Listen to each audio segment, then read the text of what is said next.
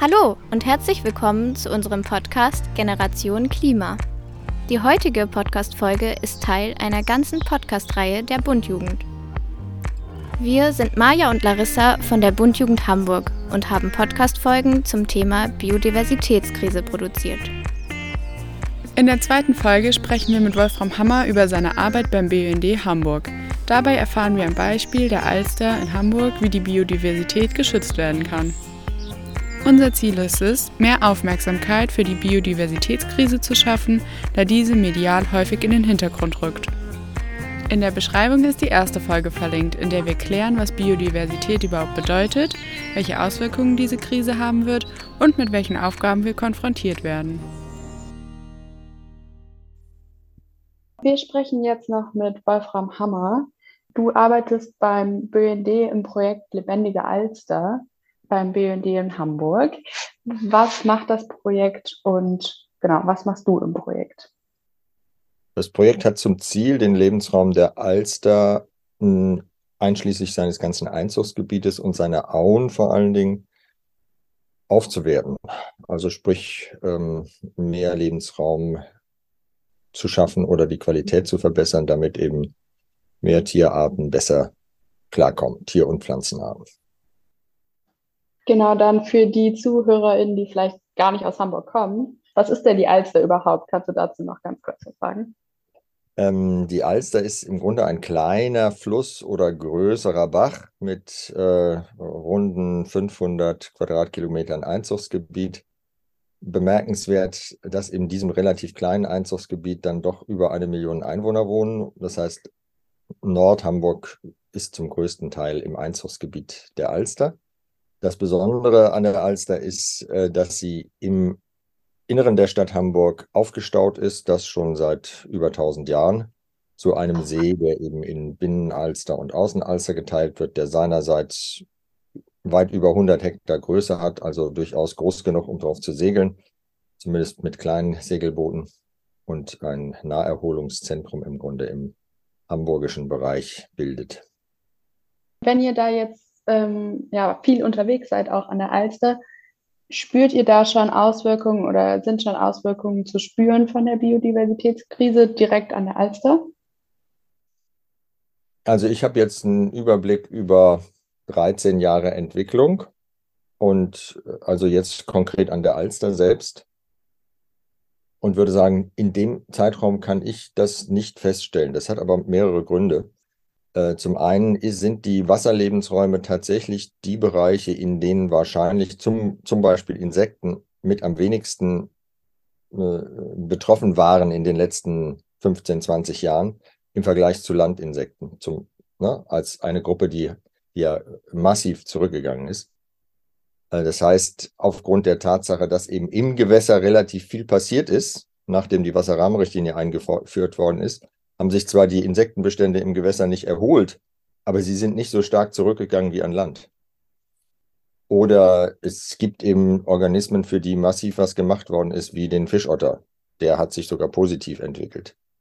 Insofern kann ich zumindest für diesen recht stark geschädigten Fluss Alster sagen, da hat sich in den letzten 13 Jahren die Situation ziemlich stabil gehalten vermutlich aufgrund der vielen Dinge, die man dafür getan hat, dass sie sich verbessert.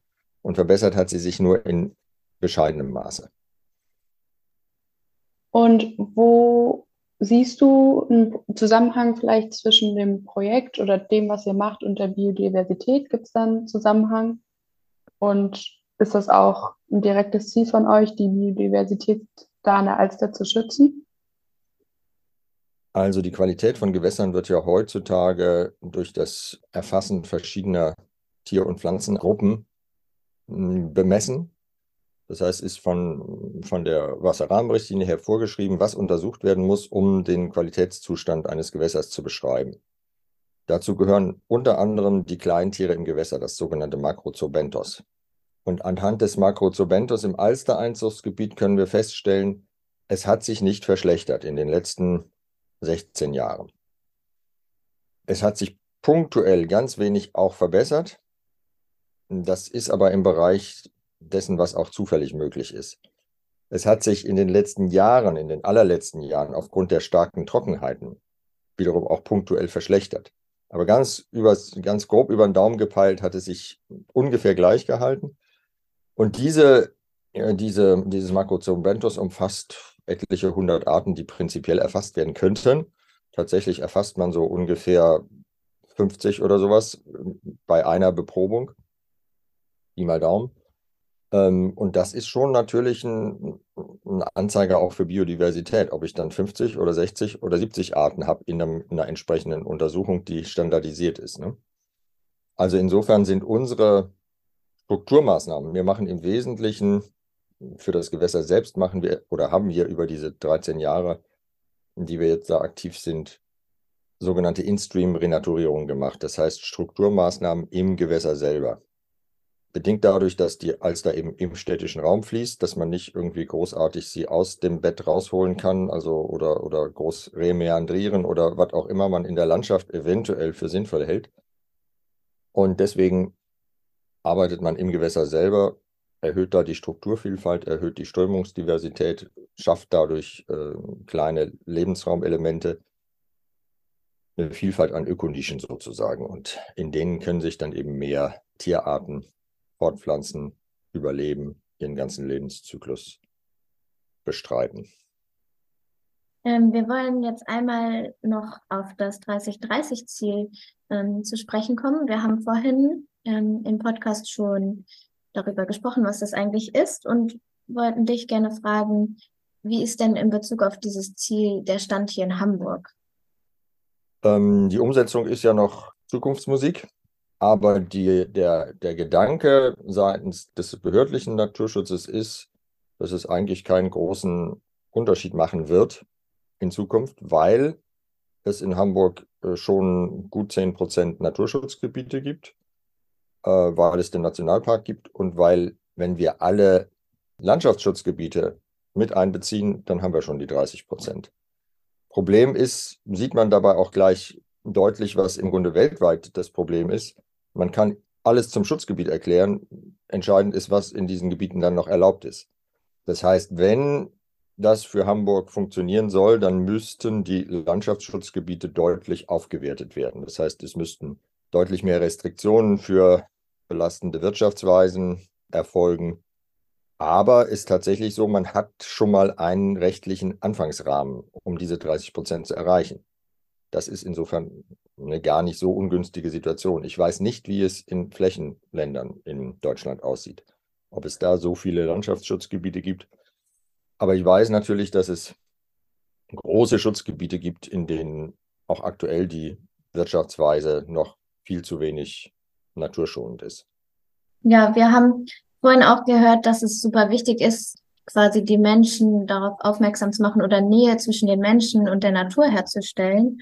Und wir leben ja jetzt in Hamburg und das ist eine Großstadt und wir stellen es uns irgendwie schwerer vor oder schwierig vor, diese Nähe herzustellen. Hast du eine Idee, wie man das schaffen kann?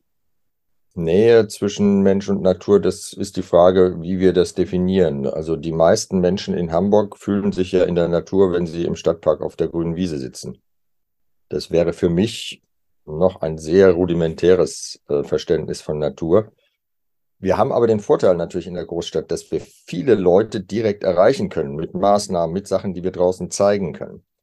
Der Nachteil draußen ist, äh, also sprich, äh, da wo die Natur näher wäre, gibt es zwei Nachteile. Erstens ist sie zu 90 Prozent in schlechterem Zustand als das, was wir in der Stadt in, als, an Natur haben, weil sie einfach durch Pestizidbelastung und so weiter zerstört ist.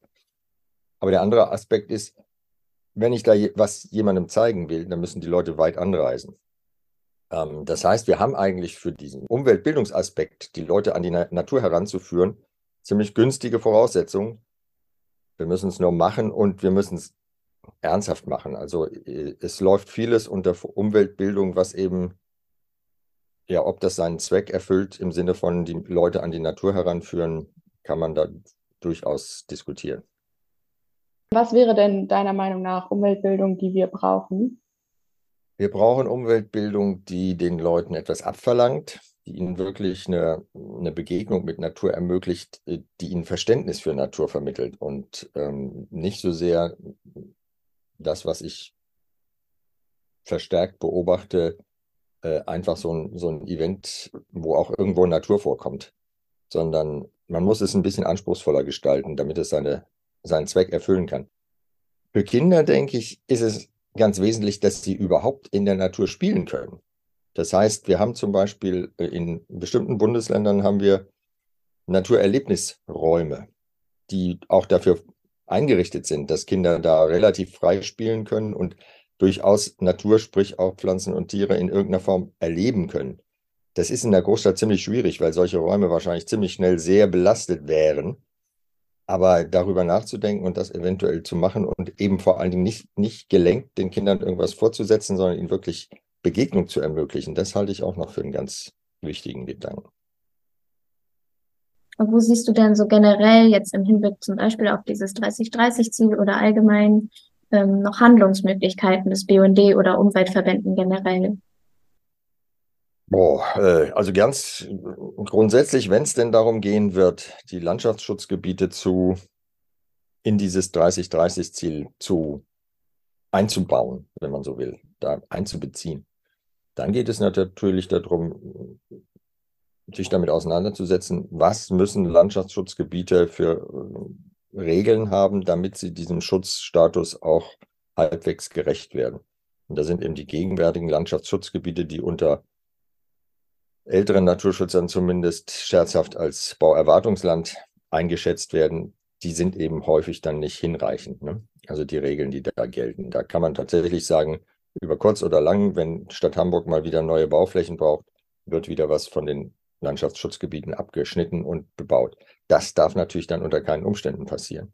Das heißt, es müsste zum Beispiel ein völliges Bebauungsverbot gelten. Es müsste ein weitgehendes Pestizidverbot im, für, den, äh, für die Bewirtschaftung von Landschaftsschutzgebietsflächen gelten. Ich würde mal sagen, mittel- und langfristig ein vollständiges Pestizidverbot, kurzfristig ist es ja sogar in Naturschutzgebieten teilweise noch schwierig. Das fällt mir nur so spontan ein. Also dieser Komplex, sich um die Landschaftsschutzgebiete zu kümmern, die mit vernünftigen Regularien zu belegen, da müssen sich die Naturschutzverbände sicher einmischen. Ja, super, da gibt es also noch viel zu tun. Dann danken wir dir ganz herzlich für deine Zeit und das Gespräch mit uns.